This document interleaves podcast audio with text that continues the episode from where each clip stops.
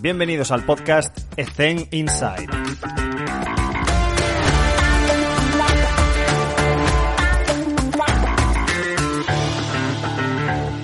Muy buenas a todos y bienvenidos un día más a Ethen Inside. Hoy estamos con Roberto Molina. Roberto, ¿qué tal? ¿Cómo estás? Buenas, Alex. Muy contento de estar aquí contigo. Placer, Roberto, tenerte con nosotros. Siempre me gustaría empezar, pues, que la gente entre un poco en contexto, pues que nos cuentes cómo es tu día a día durante una semana tipo. Bueno, el, día a día va cambiando un poquito en función de la, de la, semana que tienes, ¿no? De si tienes dos partidos en el programa, si tienes solamente uno. Pero básicamente eh, suelo empezar muy pronto, eh, me suelo levantar temprano, el primer momento de las primeras horas intento dedicarlas para mí, para entrenar, para hacer mis cosas antes de saltar a la oficina, aunque no sea físicamente y empezar a programar. Por lo tanto, eso, eh, madrugo, eh, la primera hora, dos horas del día son para entrenar y hacer mis, cosas eh, a nivel personal. Y luego ya pues vamos a, a Miribilla, que es donde estoy, estoy allí en Bilbao. Y una vez que estamos allí, pues empezamos, pues vemos un poquito cuál es el plan del día y comenzamos con trabajo. jugadores lesionados, pues, rutinas de prevención o trabajos de específicos en pista de condicionamiento, luego ya el trabajo en, sala de gimnasio. Eh, con el grupo que toque, eh, con esto del coronavirus, pues igual que todos nos ha tocado cambiar un poco ¿no? la manera de trabajar. Y después de eso ya nos vamos a lo que es el entrenamiento de grupo. Cuando empezamos ya, pues si toca vídeo ese día vamos al vídeo y luego pista. Y después de la pista, pues ya empezamos con temas de recovery, suplementación, estiramientos, etc. Y esto está siendo más o menos el día a día de, esta parte final de la temporada, porque ya estamos fuera de Europa, entonces solamente tenemos un, partido por semana, entonces la planificación va toda unificada y luego ya por, por la tarde sería programar, ver qué es lo que ha pasado y pensaría en el día siguiente por partes. Hablaste del tema de la prevención y es muy recurrente que, salga este tema de si somos capaces de prevenir lesiones o no. Y hay gente que le llame por reducción de índice lesional, pero coño, prevención es más corto.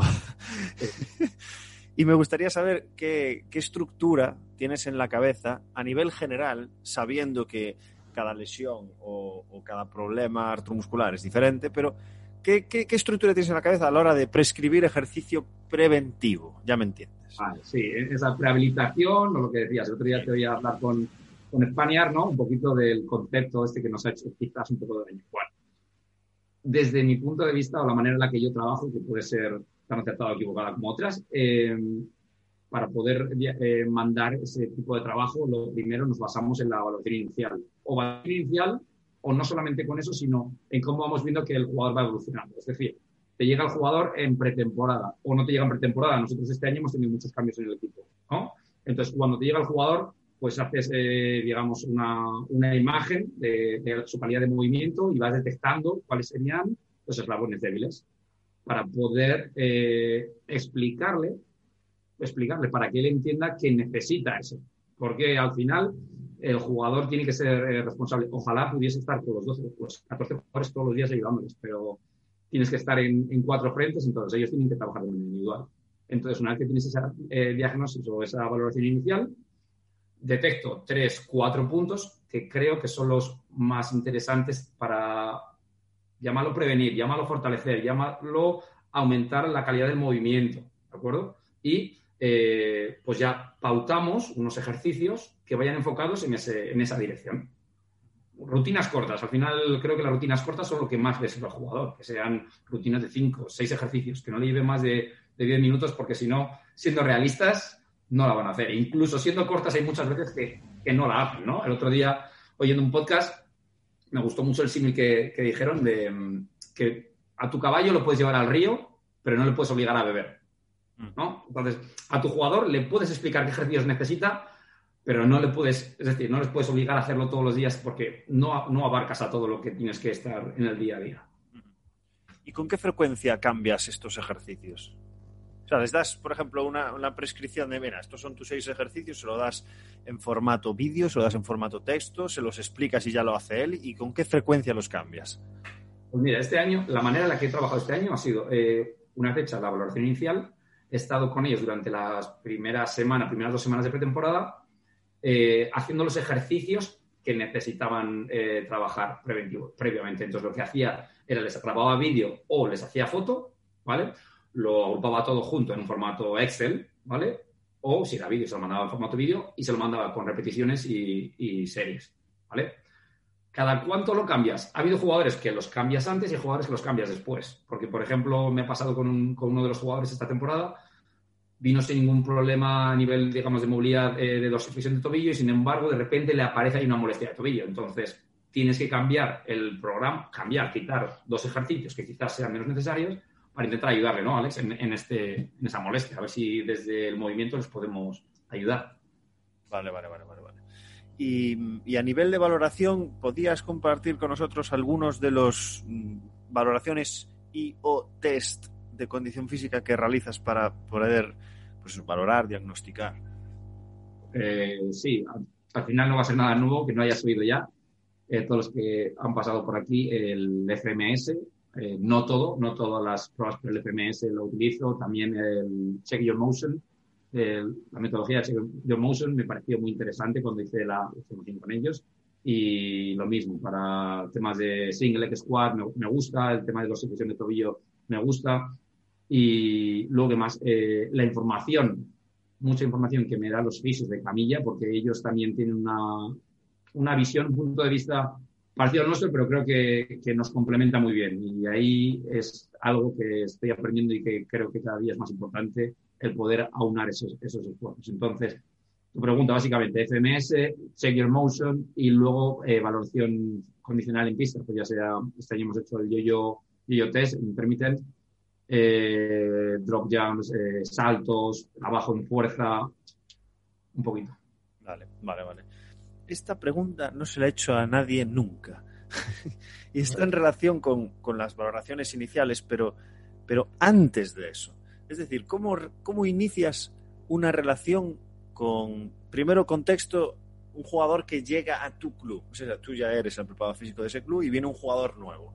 ¿Cómo te inicias en esa, en esa conversación inicial de, por ejemplo, explicarle cómo trabajas tú o, al revés, cómo le gustaría trabajar a él? ¿Cómo inicias esa relación?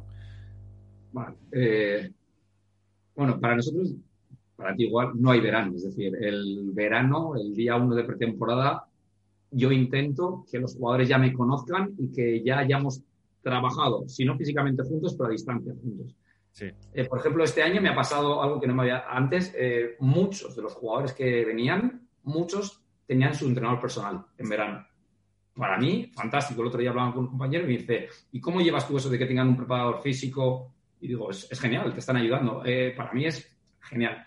Entonces, si no es con ellos directamente, con su preparador físico, decirles o hacerles conscientes de qué es lo que vamos a necesitar, es decir, cuáles son las casillas que necesitan completar durante su verano. Obviamente, entendiendo que es el verano. Entonces, ¿cómo empiezo yo la relación con ellos? Cuando una vez que el club me dice que, mira, eh, Pitu, me dicen, tenemos a este jugador eh, en el equipo.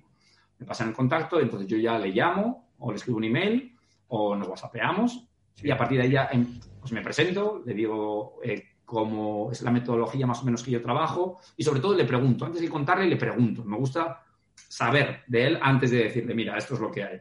Entonces, ellos me cuentan y en función de eso yo intento rellenar, digámoslo, los, los que, el hueco de los quesitos que me va dejando.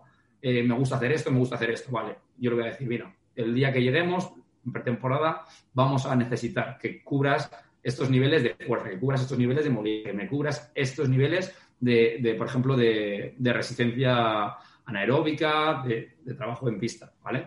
Entonces, si no es al jugador directamente, se lo hago saber al preparador de tal manera que una vez que llega, yo ya he trabajado con él, ya sabe lo que estoy esperando de él y no solamente un contacto que tienes con el jugador, es vas, pues eso, semanalmente o cada tres días, mensaje, email, llamada, ¿qué tal? ¿Cómo vas? Es fundamental.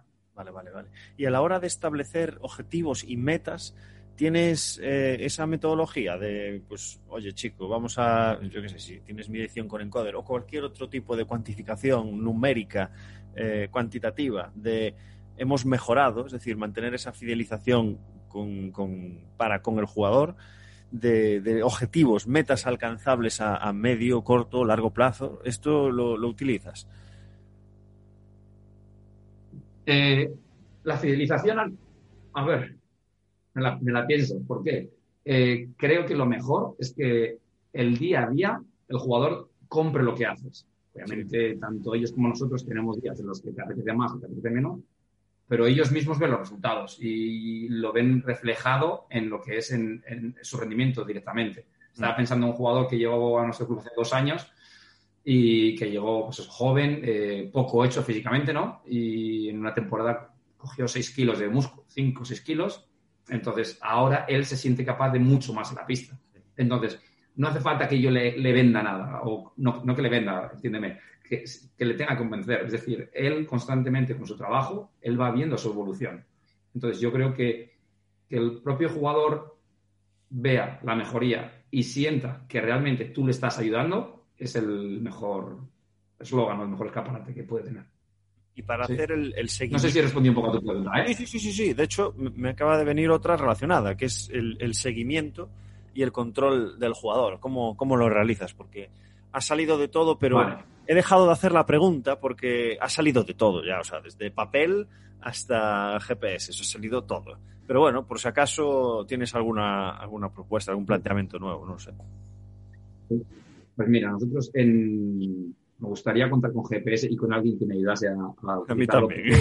además ya te, te van dando más, más cosas de la mochila, no entran. Pero a nivel, por ejemplo, de bueno, posición corporal, el tema del control de lo que hablábamos, ¿no? De ganancia muscular, esto iría por el tema de control de, pesaje, de porcentaje de graso, etc. Eso sería semanalmente. A nivel de trabajo en, en sala, ¿vale? en sala de pesas, en gimnasio, lo que, lo que hacemos, sobre todo, yo utilizo eh, el primer año utilicé papel y luego ya llevo dos años trabajando con, un programa ¿no? Eh, digital en el que el jugador va llevando el traqueo de lo que va haciendo. Es decir, eh, intento individualizarles lo mayor posible a cada uno en función de esas necesidades que hemos detectado al inicio, ¿no? Su programa y ellos van viendo el historial de lo, cómo han ido evolucionando. Es decir, ellos, tanto ellos como yo son conscientes en todo momento, simplemente pulsando un botón en su ordenador o en su móvil, de si han incrementado el peso, si han incrementado la velocidad del trabajo que están realizando. Eso en el trabajo en, en, sala, como decía. Y trabajo en pista. Eh, los dispositivos que, de los que yo dispongo para poder monitorizar o controlar esas cargas, eh, objetivos son los pulsómetros. Trabajo con pulsómetros en pista y con cronómetro de tiempo útil y luego eh, distintos test de baseline, el de desplazamientos, 400 metros, etc. Entonces, de esa manera ellos sí que ven que mejoran o que no mejoran. Vale, vale, vale. Puedes dar marcas, ¿eh, Roberto? O es que una vez creo que te pues vi una historia o algo así. Creo que el, el, que te había visto era el Team Builder este, ¿no? El que, sí, Y pulsómetros... Eh, es que no tenemos ningún patrocinio con ninguna marca, así que nos da vale, igual. Vale, vale, pues no hay, problema, vale, vale. Pues mira, el, el Team Builder sí que, lo, sí que lo utilizo y además eh, fue a través de, Tom, eh, de Tomás, que está en, en Bélgica, Tomás Hughes, y bueno, pues me dijeron que, que aquí en ACB también eh, había otro, otro club que lo utilizaban, ¿vale? Entonces hablé con su preparador físico, le dije, oye, Chisco, tal, eh, ¿cómo, ¿cómo, funciona? Explica un poco. me contó y me gustó mucho la idea del trabajo. Mm. Todo esto fue durante, durante el confinamiento, ¿no? Que todo el mundo aprovechó el confinamiento para intentar mejorar o, o aprender más. Y entonces implementamos esta herramienta y es genial, porque, lo que te digo, porque recoges todos los datos, ves rápidamente toda la información, gráficas, entonces a mí me ayuda mucho y al jugador también le quizás sea una herramienta para fidelizarle, ¿no? Porque él va viendo todo, ve, le puedes dejar ver lo que tú quieras también, la semana, el mes, lo que ha hecho, lo que tiene que conseguir. Es decir, tú es muy, es, eh, tiene mucha manejabilidad en el sentido de que puedes determinar lo que tú quieras. Eso en, el programa que me decías de cargas. Y luego en pista trabajo con los, con los Polar, los Polar de, que me traje yo de cuando estaba con selecciones y cuando trabajaba aquí en la en, clínica de las Gaunas, en Logroño, y, y, con el Polar Team. Entonces ahí voy, voy controlando un poquito, recojo mucha información o intento recoger tanta información como puedo para luego también utilizarla. Eh, un poquito tema, no solamente doctorado para recoger eh, números, sino para poder tener información objetiva o por lo menos tener una información cuantitativa en números para decirles tanto a los jugadores como al staff el porqué de las decisiones. Es decir, es que creo que esto o mi punto de vista está muy bien, pero vale igual que otro más o menos que otro más. Pero si tú eh, creo que vas con el informe, que no tiene que ser eh, alocado, sino si vas con números comparativos, bueno, tú dejas ahí la información y luego que decidan lo que tengan que decidir. Tú ya has expuesto tu punto de vista, luego lo defenderás. Perfecto. Roberto, corrígeme si me equivoco, pero tú cuando, eh, en tu carrera profesional, cuando vas avanzando, vas creciendo y al final llegas al más alto nivel, donde estás ahora, cambias, cambias muchas, mucha filosofía de entrenamiento, mucho, mucho paradigma de, cómo hacer las cosas. Y, me gustaría saber eh, no solo qué has cambiado en ese recorrido, sino también, una vez estás ahí arriba, eh, ¿qué priorizas sobre todo? Uf, eso es bueno. Eh, el fallo yo creo que no de estar arriba o estar abajo, sino el crecimiento, como tú dices, de la experiencia ¿no? durante, durante mucho tiempo, es el llegar a, vamos a llamarlo negociar con el jugador, un término medio. Es decir, hay un punto que es lo que el jugador quiere o lo que el jugador cree que necesita y lo que tú como preparador físico, con tus conocimientos y tu formación, crees que es lo, lo importante. Entonces, creo que él no nos debe arrastrar completamente a su terreno, ni nosotros tenemos que hacerle 100% eh, meterle en el molde que queremos. Entonces, tenemos que conseguir, con el diálogo, con la comunicación con el jugador, llegar a un punto de entendimiento y dejar claro cuáles son los mínimos a conseguir. Es decir, oye, eh, tenemos que conseguir esto, sí o sí. ¿vale? Luego, si conseguimos además esto encima, perfecto. Pero si no, nada.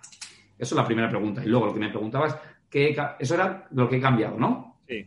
¿Y la otra cuál era, Alex? ¿Qué, has priorizado? La segunda parte. Es que es, muy parecida, pero una vez estás ya ahí, llevas uno, dos, tres años ahí, em, ¿qué, priorizas sobre todo? Porque entiendo que el tiempo es un recurso muy valioso y, que, falta. Entonces, ¿qué, priorizas? En el trabajo con ellos. Sí. En el trabajo con ellos eh, directamente. Sí, correcto. Eh, Vale, vale, vale. El trabajo en pista, por ejemplo, el trabajo con ellos en pista, priorizo el tema de las activaciones, lo que hablábamos, eh, la prehabilitación o la movilidad, ¿vale? Eh, me gusta, me gusta, que no, no sé si es lo correcto o no, pero me gusta que cuando el jugador salta al campo, lo primero que haga que no sea coger el balón. La imagen de llegar, coger el balón y ponerse a tirar, eh, por suerte, estamos en un, en un nivel en el que no tenemos una hora y media de pista y nos echan luego. Es decir, tienes todo el tiempo del mundo para venir antes para quedarte después. Entonces, ven y, prepárate primero eh, a ti mismo antes de, interactuar con el balón. Es decir, haz tu movilidad, haz tu foam roller, haz tus gomas, haz tus elásticos, tu prevención, tu tobillo, ¿vale? Y luego lo que priorizo en trabajo en, de fuerza, ¿vale? Trabajo de fuerza eh, son, eh, sobre todo, para dar cuatro grupos musculares grandes, gestos olímpicos, no, muchas, no mucha carga, mantenimiento en lo general de fuerza. Luego habrá jugadores en los que tengamos que desarrollar esos niveles de fuerza y porque tengan poca presencia en pista o poco eh, peso de minutaje o porque tenga que ganar eh, trabajo de, como te comentaba antes, de la musculatura, que tengan que ganar niveles de fuerza, entonces a ese jugador sí que se le pide que trabaje con más carga. Perfecto. Entonces, no sé si te he respondido más o menos, ¿eh? Sí, sí, sí, Roberto. Que me voy... Eh, está guay porque además lo desarrollas, que hay gente que me dice, ah, lo hago así.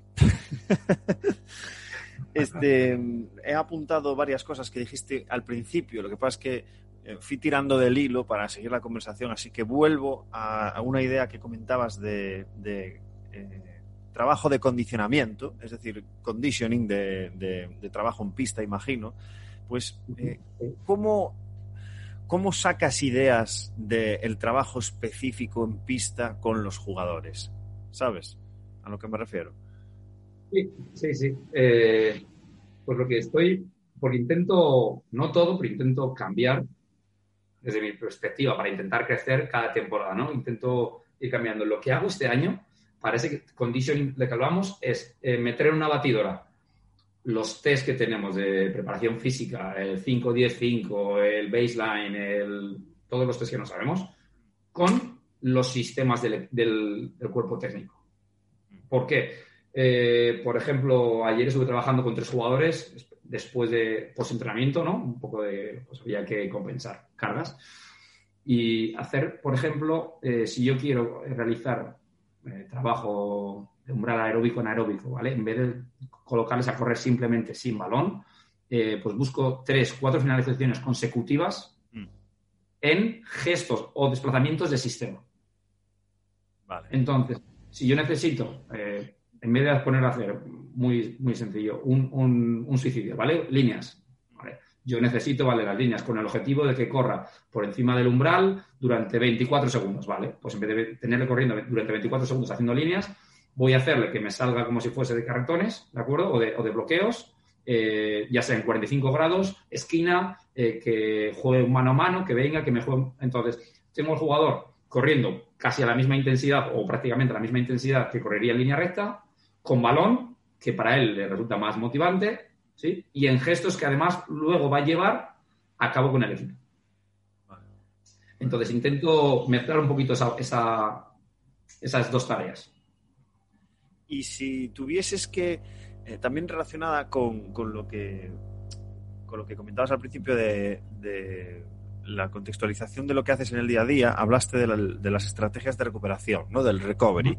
Eh, me gustaría que darle forma, porque también se ha contestado mucho eh, en cuanto a número uno y número dos. Número uno, ¿qué es lo que haces de estrategias de recuperación? ¿En qué crees y por qué? Y, número dos, bueno, vamos con esa primero y después te hago la segunda. Vale. ¿Qué hago y por qué? Eh, no, todos no todos los días lo mismo, ni con todos igual. Es una de las cosas que he ido aprendiendo. Es decir, que no es lo mismo es diferente igualdad que equidad. Es decir, para recuperar, unos necesitan unas cosas y otros necesitan otras, igual que para prepararlos.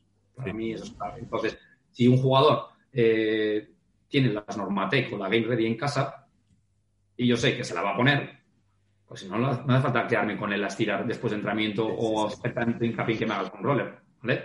Pero bueno, eh, entonces, por ahí ya te acabo de nombrar una de las estrategias, por ejemplo, presoterapia, el tema de, Normatec. Eh, tenemos también bañeras, bañeras de frío en el, vestuario tenemos allí dos bañeras grandes, entonces esas las, intentamos utilizar una vez por semana o dos, dependiendo. Eh, tema de suplementación. Tema de suplementación, también tenemos pues sponsor y temas de pues las BCAAs, carbohidratos, hacerles eh, los smoothies, los batidos, no todos los días tampoco. si la carga ha sido muy intensa o creo, o creo o podemos hacerlo, se hace. Foam roller, también. pasar por camilla con los, con los fisios, también. Eh, estiramientos asistidos también. Entonces, varios elementos, ¿no? No todos los días todos, ni tampoco cambiar para que no se aburran. Es decir, el trabajo tiene que ser con un sentido. por qué hacemos hoy foam roller y no lo, no lo hicimos ayer. O por qué hoy sí bañera de hielo y no ayer. Pero por suerte contamos con varias, varias metodologías de recovery.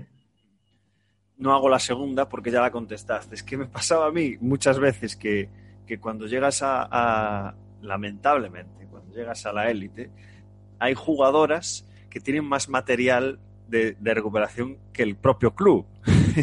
y ahí lo has citado, que hay, que hay jugadores que tienen la norma tech y hay veces que hasta se la traen, ¿sabes? O sea, por ejemplo, en la misma Copa de la Reina, eh, jugadoras que se llevaron su propia norma tech eran una cadena de producción para el resto de jugadoras. ¿Sabes? O sea, las jugadoras traían su propio material para compartir con las jugadoras. O sea, este es el nivel que hay en Liga, en Liga Femenina ahora mismo, lamentablemente, los recursos que, podemos disponer. Eh, vale, eh, vamos con. Ya la tiro, ya la tiro ahora y te felicito, ¿no? Eh, ah. también te felicito por, por, la, por la copa que habéis levantado recientemente. Muchas, muchas gracias. Nos ha costado sangre, sudor y lágrimas, pero, pero sí, sí, ha estado, ha estado genial. Lo he vivido intensamente. Em, Roberto, te voy a hacer unas cuantas preguntas que no he hecho nunca, que son un poco estúpidas incluso. Roberto, si, si, te lo, si te lo pagasen todo, gastos pagados, ¿a dónde te irías? ¿A dónde viajarías? En plan vacacional, ¿eh? No fichar. ¿Plan vacaciones? Sí, sí, sí. Vale. Nueva Zelanda.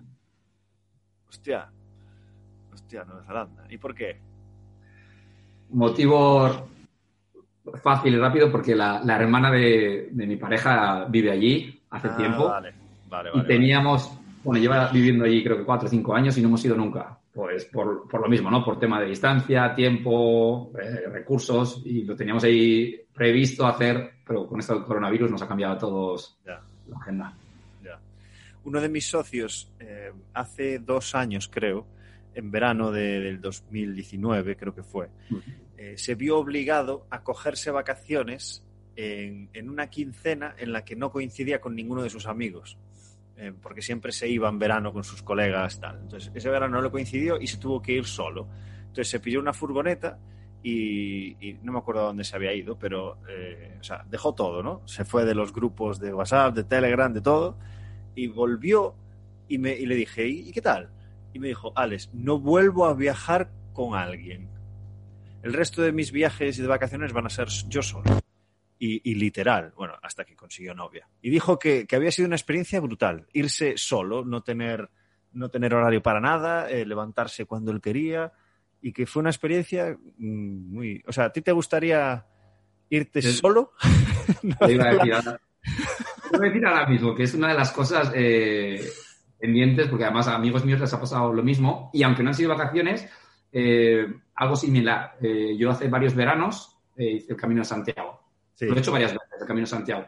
Y lo he hecho una vez con, con mi pareja, con Lara, otra vez con, con, ella y con un amigo, y otra vez solo. Mm. Y la vez que lo hice solo fue espectacular. Para mí fue muy diferente. Mm. Y mejor, que no me oigan, pero fue, fue mejor la sensación de, de estar a tu ritmo, eh, con tus pensamientos, porque son muchas horas. Y sobre todo estar solo, pero lo que tú comentabas, Claro. ¿no? Salirte del grupo de WhatsApp, de, de las tecnologías. Porque al final, si estás solo, pero estás todo el rato delante de la pantalla, estás igual. Estamos todavía enganchados. Es como Entonces, que... Yo... Dime, dime, perdona. Dime, dime. No, es, es algo muy potente el, el poder eh, tener tiempo para ti para, y para lo que te decía al principio también, el tiempo para ti, ¿no? Para dedicarte a tus pensamientos y a organizarte y a crecer, a seguir evolucionando. Eh, al final no somos conscientes. eh, el otro día colgabas un tuit en, en diciendo no me digas que no tienes tiempo para entrenar cuando tienes, ¿no? Mira la actividad de tus redes sociales, que llevas cuatro horas en redes sociales. Sí, sí, sí. Es totalmente cierto. Es- hay que priorizar. Es el tiempo es brutal. el mismo, hay que priorizar.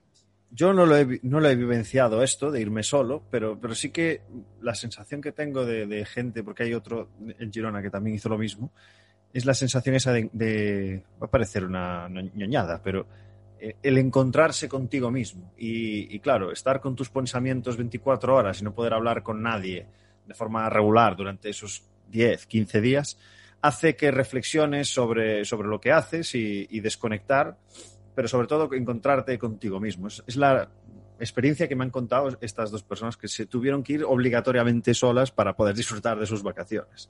Entonces, yo abogo también para, hombre, no hacerlo así a lo bestia, pero sí, joder, una vez al mes, eh, buscar un momento de, de, de, soledad, no el día entero, pero sí de, de recapacitar, de pausar, porque vivimos una vida a, al sprint, sobre todo vosotros que estáis en el máximo rendimiento y, y es todo bum, bum, bum, bum, joder, vamos a pausar y vamos a pensar en lo que estamos haciendo y reflexionar un poco. Creo que ayuda a estructurarse un poco y a mueblarse la cabeza.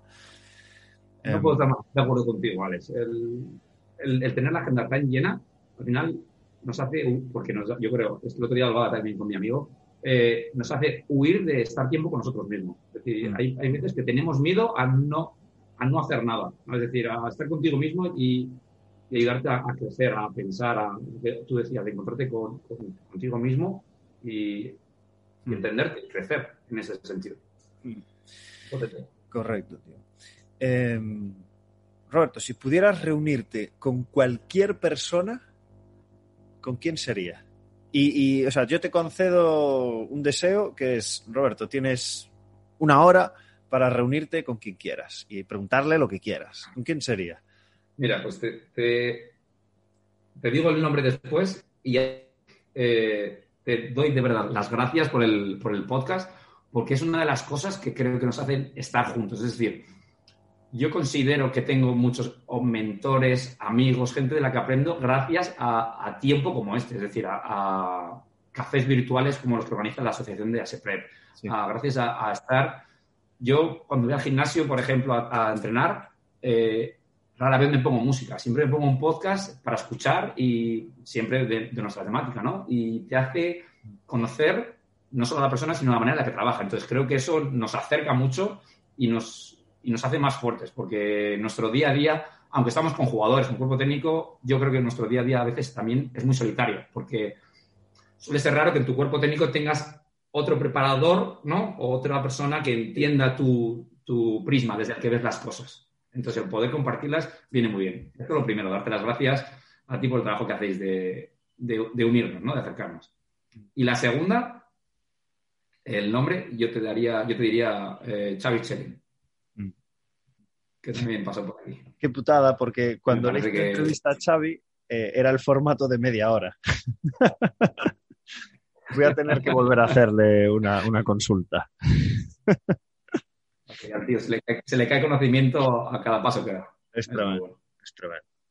Eh, este, Roberto, no te libras los errores cometidos y la lección aprendida, que es una pregunta recurrente en, el podcast. ¿Qué podrías compartir con nosotros? Es que, de verdad, yo me equivoco mucho, mucho, mucho. Y ahora no me da miedo, no me da miedo reconocerlo. Pero eh, sí que es cierto que hace años intentaba no sé si los demás también o no, intentaba taparlos, ¿no? Eh, quizás por tapar esos errores, por el, por el ego, quizás por el ego decir, no, no me he equivocado, o el miedo a, eh, bueno, el error es parte, igual, de que, igual que los jugadores van a fallar lanzamientos y, y, vamos a tomar decisiones más acertadas o menos, el equivocarme no me da, no me da ningún miedo. Pero ahora sí que he aprendido a gestionar mejor mis errores. Es decir, a no tener ese miedo a, a decir, oye, mala mía, me he equivocado en esto. Vamos a hacerlo así. Eso sería uno. Luego, otra cosa sería eh, marcar unos mínimos y unos máximos. Es decir, unos mínimos por los que no estás dispuesto, por los que no estás dispuesto a, quitarte ya sea de tus de tus condiciones laborales, ¿vale? Sí. Como de tu trabajo del día a día o de semanal. Es decir, los mínimos, eh, con Rubén lo comentabas, eh, Rubén Portés, eh, mínimos de pisar, oye, tenemos que pisar al gimnasio dos veces por semana. Con estos, por lo menos. Luego con algunos igual vamos cuatro días, pero por lo menos dos veces. Y esto respetar. Y cuando digo máximos, me refiero a no hacer cosas de las que no estás completamente de acuerdo, porque no te las impongan, pero te digan que hay que hacerlas. Es decir, si no comulgas con ellas, no creo que haya que... Creo que soy una persona de valores, ¿no? De, creer en, filosofía y hay que adaptarse, pero si no, si no estás de acuerdo en que tengas que hacer algo que no forma parte de tu pensamiento, decir, oye, no, no creo que, tenga que ser así. que, lo haga, que lo haga otra persona, ¿no? Si no, si no comulga contigo. Vale, perfecto. Em, me, ha, venido a la cabeza un tema que no se ha hablado nunca en el podcast, que es, eh, y, si, y si quieres, porque es, es una pregunta pues, fastidiosa. Entonces, si no quieres responderla, me dices pasa palabra y ya está. ¿Vale? vale.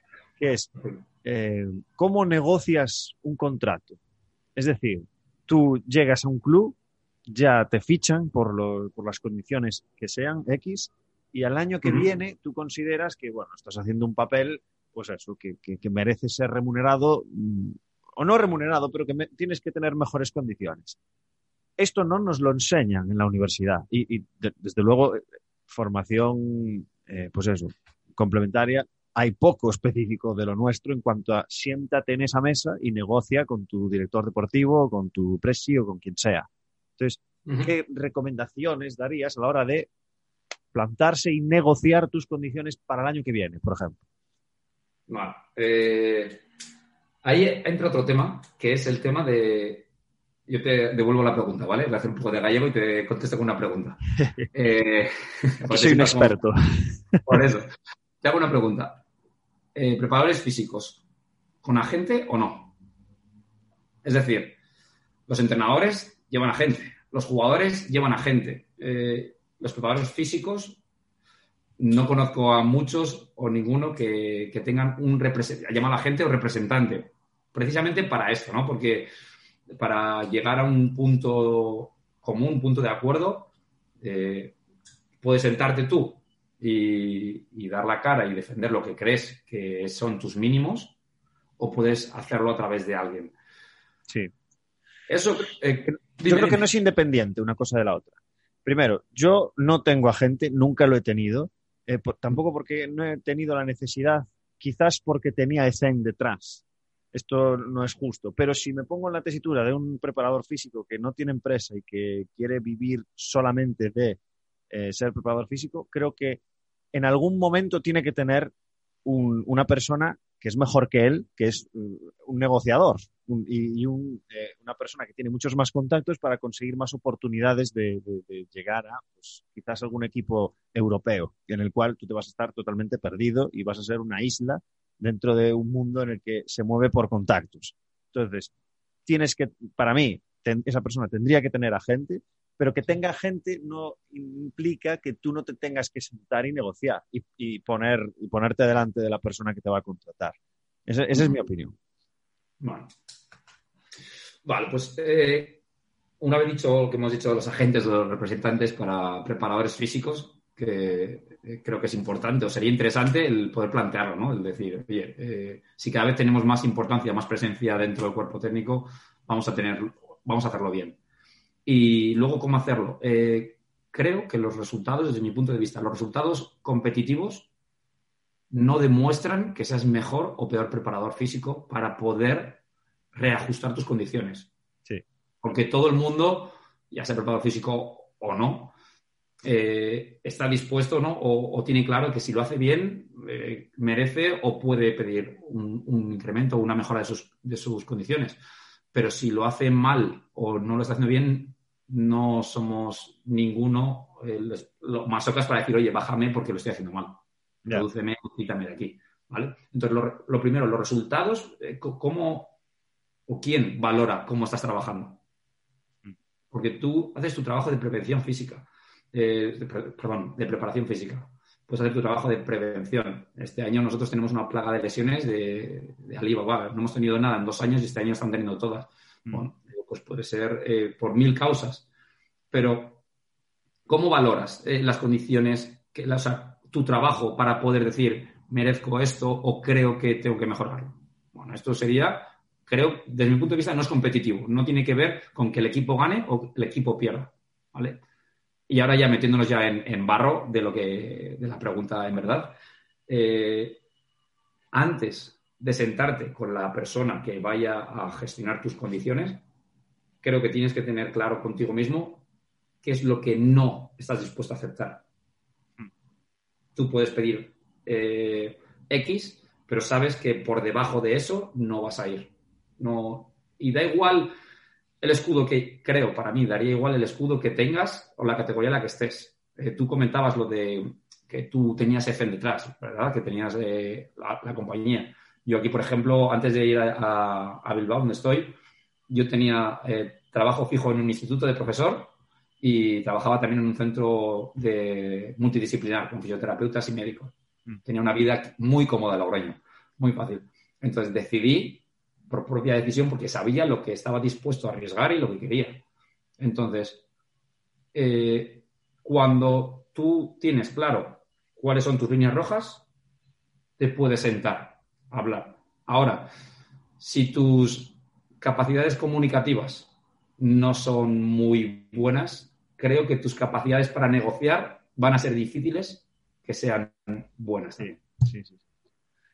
Y y por ejemplo, imagínate, imagínate, vamos a ver, una persona, lo que digo siempre, que acaba recién salido de la carrera, bueno, ponle que tiene dos, dos añitos de experiencia, que está en un equipo menor de la disciplina que sea, o en un club menor, bueno, menor, a ver, que no está en altísimo rendimiento.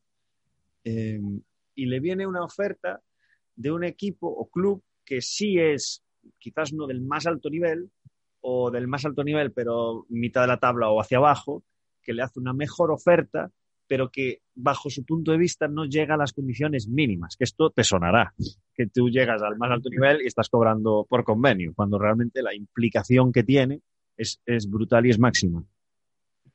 ¿Esa persona qué hace? ¿Asume porque lleva un escudo en el pecho?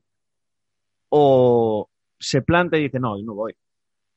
Pero estás dejando pasar un tren, ¿sabes a lo que me refiero? Es, complicado. Es muy complicado, es muy complicado. Eh, claro, ahí cada uno tiene que valorar qué es lo que arriesga y en qué momento está.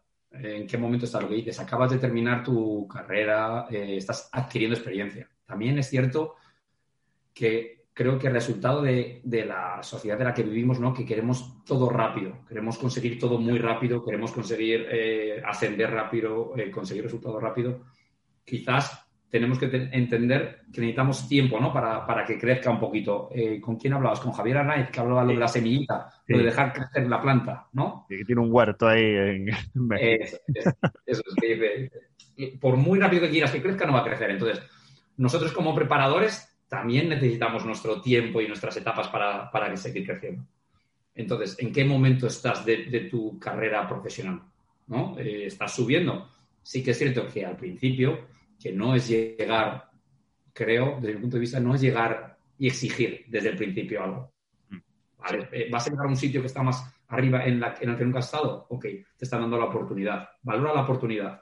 Ahora, una vez que tienes la oportunidad, tienes que valer, tienes que demostrar lo que vales. Y una vez que demuestras tu valor, una vez que has demostrado tu valor y has puesto encima de la mesa tu trabajo, ahora tienes que pedir que se, que se equipare tu valor tu trabajo con tus condiciones.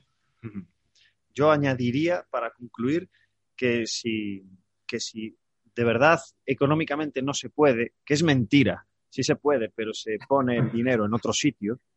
Em, pero bueno, si no te lo quieren dar a ti y quieres entrar en el club, sí que volvería a renegociar el tema de, de las especias. Me explico. Si tú ves que en la parte directiva o o el presupuesto que te dan para comprar material te permite pues comprarte alguna herramienta que, sobre la que quieres dominar su uso porque eres un novato, pues considero que te aporta valor. No te están pagando, pero oye, te han pagado este material que te vas a formar para poder tener, o, mismo, pues mira, voy a decir la marca. Si, si, si, si consigues que te paguen Wimu o Catapult, alguna de estas, incluso la propia formación, pues mira, ya le estás añadiendo muchísimo valor a tu currículum para un futuro una futura negociación en otro club.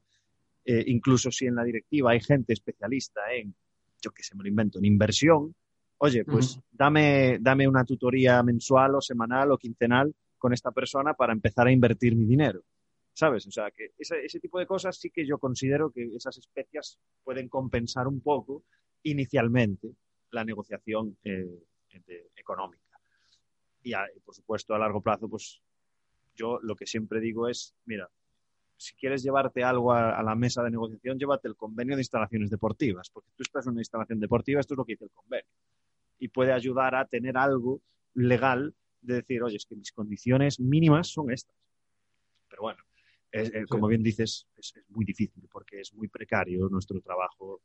Eh, hablando de baloncesto, porque fútbol también lo hay, pero mucho menos, mucho menos. Y ya no, ya no me voy a los deportes minoritarios, que es una auténtica pasada. De hecho, pasamos un formulario de Google hace unos meses que si lo hacías podías ver las estadísticas y te quedabas tonto. ¿eh? Porque es que además había alguna pregunta que era, eh, ¿cuál consideras el salario, eh, no mínimo, el salario ¿cómo es? justo? Sí. sí. Y gente diciendo 700 euros, 800 euros. Claro, no sabes cuál es la implicación. Igual iba un día a la semana. pero estamos muy mal. Y lo hablaba ayer con Pablo Esperri Cesare, que, es el presidente de la Asociación de Prepas de Argentina, que lleva seis meses, y, te quedas tonto, ¿eh? De, primero, que en la primera división no hay un preparador físico en cada club, eso es lo primero, y que hay gente que por llevar el escudo en el pecho se lleva 200, 300 euros al mes. O sea, falta mucho, falta mucho por, por conseguir. Así que a ver si entre todos conseguimos mejorar las condiciones. Sí.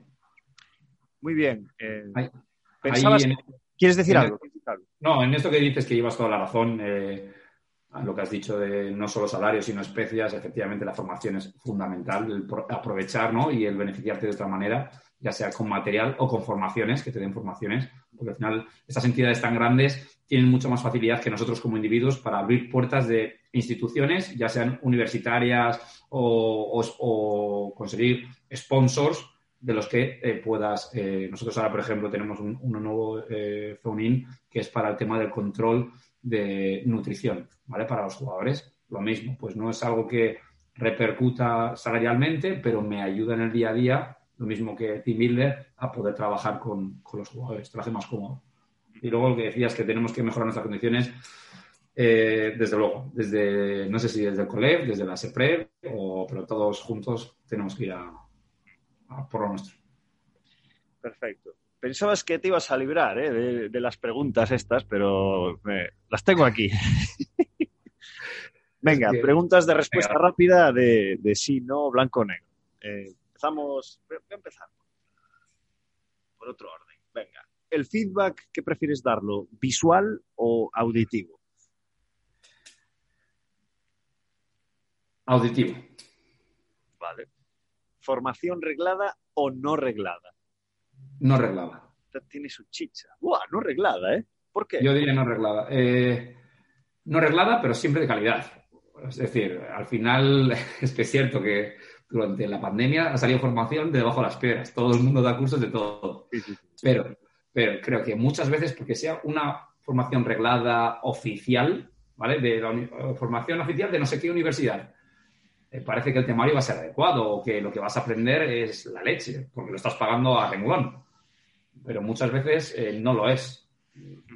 Por lo menos desde mi, desde mi experiencia, muchas veces no lo es. Es decir, o, o con la carretera, o sea, con la carrera mismamente. Sí que siento que tenemos una carrera universitaria que es muy buena, pero hay muchos, muchas lagunas no se que no nos han tocado y, sin embargo, ha habido otra temática que hemos dado a la carrera que realmente no he utilizado, igual porque soy, lo estoy haciendo muy mal, pero yo no he utilizado en mi día a día, en mi, en mi profesión. Sí, sí, sí. Eh, ¿Qué prefieres, series o pelis?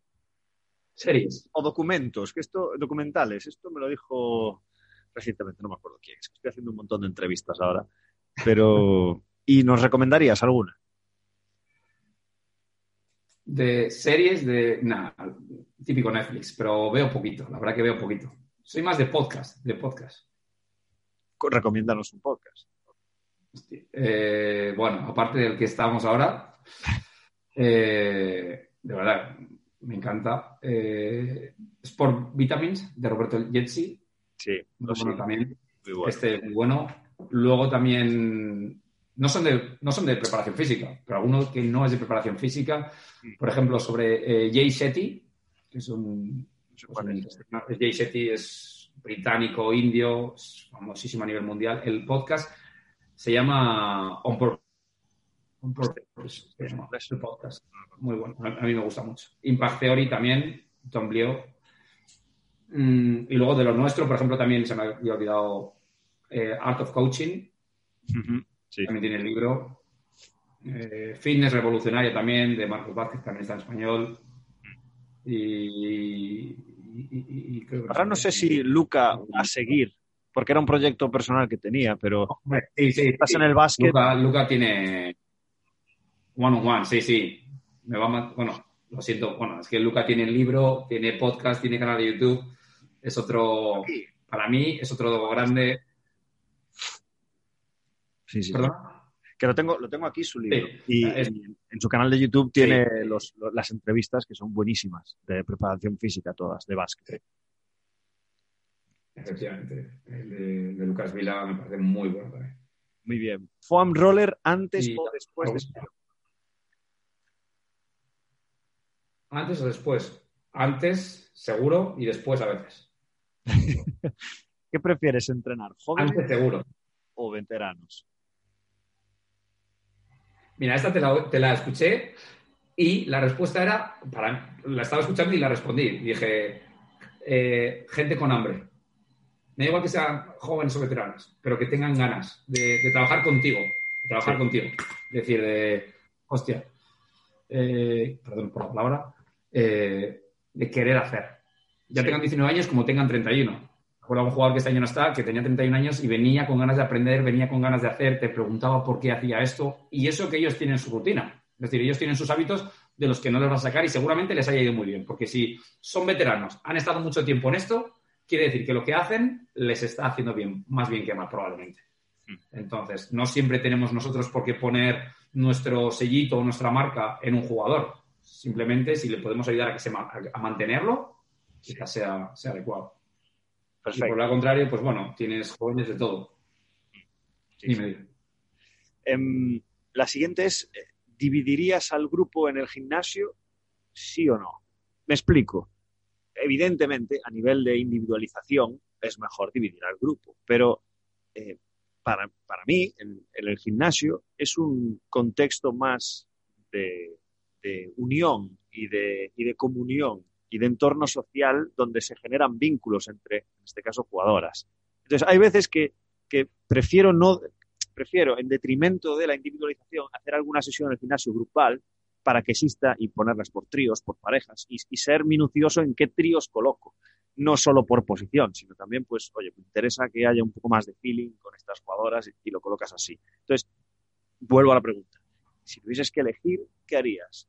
¿Cada uno en su burbuja y cada uno en su píldora individual o sesiones grupales en el gimnasio? si tuvieran los medios de decir lo que dices, de eh, tres, porque con 12, con 14 jugadores creo que ni dos preparadores físicos es suficiente para poder prestar bien atención. Si tuviese los medios, el espacio, eh, los recursos para poder trabajar todos juntos, lo haría todos juntos. Ahora bien, creo que yo desde mi punto de vista priorizo el trabajo de calidad, que, que lo que hagan lo hagan bien, a que estén todos juntos. Porque en nuestro nivel, por lo menos siendo profesionales, no tienen otra cosa que hacer. Es decir, su prioridad debe ser esa. Su prioridad debe ser su trabajo. Entonces, va a haber muchas más situaciones en las que puedan pasar tiempo, tiempo juntos. Sí, sí, sí. Estoy totalmente de acuerdo que el gimnasio es una atmósfera, una burbuja en la que el carácter o el ambiente es diferente al que están en pista, pero yo me quedo con individuales, con grupos. Perfecto el contexto de la siguiente. Estás en una negociación con un jugador y hay un momento en el que tienes que tomar una decisión entre ceder sobre cierto aspecto que tú puedes compartir menos o imponer tu criterio y decir, no, mira, está aquí. ¿Tú tiendes más a ceder o tiendes más a imponer? Ya sé que el contexto es, diferente, ¿eh? pero ¿Por qué te eh, Me mojo. Yo, soy, yo tiendo a ceder. Mm. Pero, ceder, pero. Lo, que hablábamos antes, de dos puntos de vista diferentes. Yo le digo lo que creo que es necesario para él y les pongo los motivos. Por esto, esto y esto. Si haces, vas a conseguir esto y esto y esto. Si no haces, va a pasar esto, esto y esto. Ahora, es tu decisión. Eres profesional, eres adulto. Yo estoy para ayudarte, para facilitarte. Yo soy un facilitador para ayudarles, pero no tengo que, o no me gusta creer que tengo que obligar a nadie a hacer nada. Te voy a estar el tiempo contigo que necesites. Eh, eh, hacer lo que haga falta. Y tenemos nuestra formación o nuestras razones de por qué el jugador tiene que hacer lo que les estamos diciendo. Ahora, no quiere. No voy a poner. Que saldré perdiendo. Perfecto. Se nota, se nota que está hablando alguien con experiencia. ¿eh? Eh, vale. Hay que, ceder, muchas veces. Sí, sí. sí. Eh, te, explico. Bueno, la siguiente es, muy fácil, que es, ¿qué prefieres? ¿Entrenar una sola sesión unificada de mañana o de tarde, dependiendo de cómo cuadre, o de, o de distribuirlo entre mañana y tarde? Vale. Soy un poco... me cago yo. Mira, en el papel en el papel te digo que prefiero mañana y tarde, mirando el papel. Pero luego, eh, la optimización, te digo unificado. ¿Y por qué? En el papel mañana y tarde. A mí me parece que el trabajo de fuerza, desde mi punto de vista, se hace mejor por la mañana. El trabajo hormonal, por lo que sea, ¿vale? por niveles hormonales, creo que por la mañana van a trabajar mejor la fuerza. Y por la tarde, mejor el trabajo en pista. Sin embargo, no toda, o sea, tenemos que ser capaces de ver no solo lo que hacen con nosotros, sino todo lo que envuelve alrededor.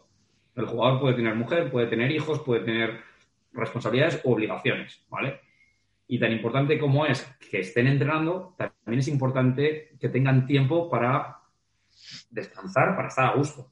Eh, algo que últimamente le doy muchas vueltas y que creo que tengo que intentar eh, profundizar y avanzar más es en el tema no, lo no, no quiero hablar coaching, pero quiero hablar del tema psicológico, del tema no motivacional, sino sabemos, todos entendemos lo importante que es, pero no hacemos mucho, yo por lo menos no hago mucho para ayudar en ese sentido. Entonces, por ese sentido, por, ese punto que estoy mencionando ahora, creo que es mejor la unificada. Porque la unificada optimizas tiempo, puedes obtener también trabajo de muy buena calidad y dejas al jugador con más, con más tiempo para tener vida. Fíjate, yo he llegado a cambiar una sesión de gimnasio a una jugadora por un encuentro publicitario. Y dirás, joder, estás priorizando una entrevista a un, a un tema de gimnasio. Claro, pero es que estamos hablando de Laia Palau, que, le llaman de, de, todos los lugares y tienes que filtrar un poco qué es lo que entra y qué es lo que no. Y, hay veces que te dice, vale, estoy hasta los huevos, eh, tengo una entrevista aquí, luego tengo una comida allí, una reunión allá, luego me van a llamar de, la tele, de no sé qué. ¿Qué haces? Pues lo que acabas de decir, ceder y decirle, vaya, yo soy un facilitador, ¿dónde te va mejor que hagamos esa píldora de media hora de fuerza? Y ya, bueno, pues me va genial hacerlo aquí. Pues ya está. Ya está. Pero claro, el mensaje subliminal podría ser, eh, no, priorizo tu, tu schedule sobre, sobre el trabajo de fuerza, que es mejor hacerlo aquí. Es lo que dices tú. El, deporte de élite, la jugadora, tiene muchísimas más cosas que, que una sesión de media hora de fuerza que, es importantísimo, sí, pero el coco también es muy importante. Esto es así. Y lo comparto totalmente. Muy bien. Eh, Roberto, eh, últimas dos preguntas. Eh, la de bibliografía y qué le dirías a tu yo de 20 años. ¿Qué nos cuentas? La bibliografía, empiezo por, por Luca, porque realmente pienso que es muy, muy bueno el libro que tiene y porque antes no lo he mencionado en el, en el podcast. Muy, muy recomendable.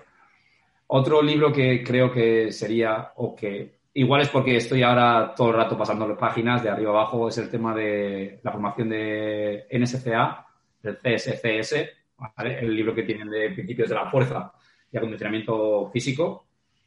Creo que está bien, quizás no te den muchos conocimientos diferentes a los que obtienes en la universidad, pero hay veces que, aunque sepas algo, viene bien revisarlo, reorganizarlo y volver a reaprenderlo. Y,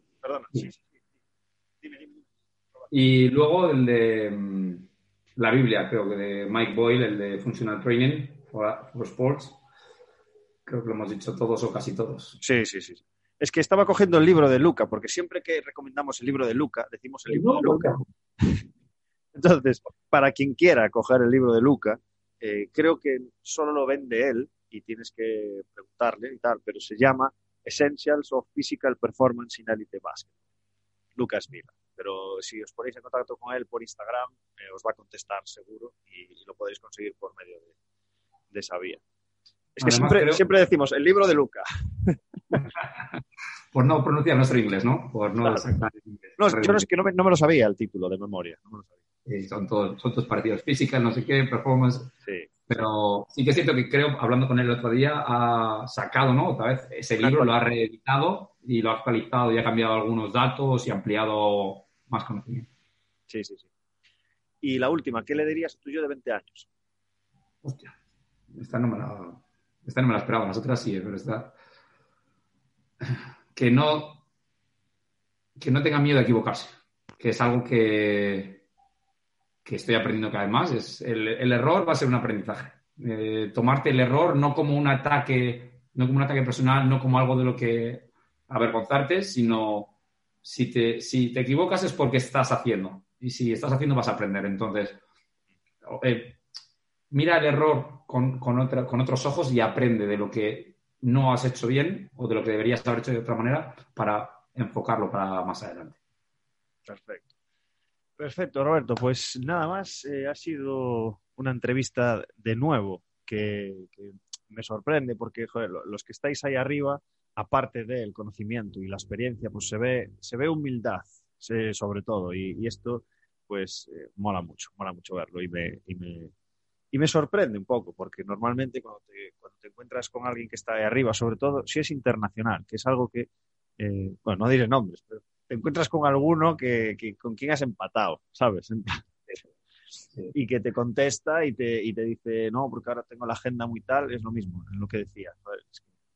Tiempo tienes el mismo que yo, 24/7. O sea que agradezco muchísimo ese fan por eh, compartir valor y, de esta manera creceremos todos juntos. Así que muchísimas gracias por tu disponibilidad, por tu tiempo y te deseo lo mejor, como digo siempre, en lo profesional, pero sobre todo en lo personal.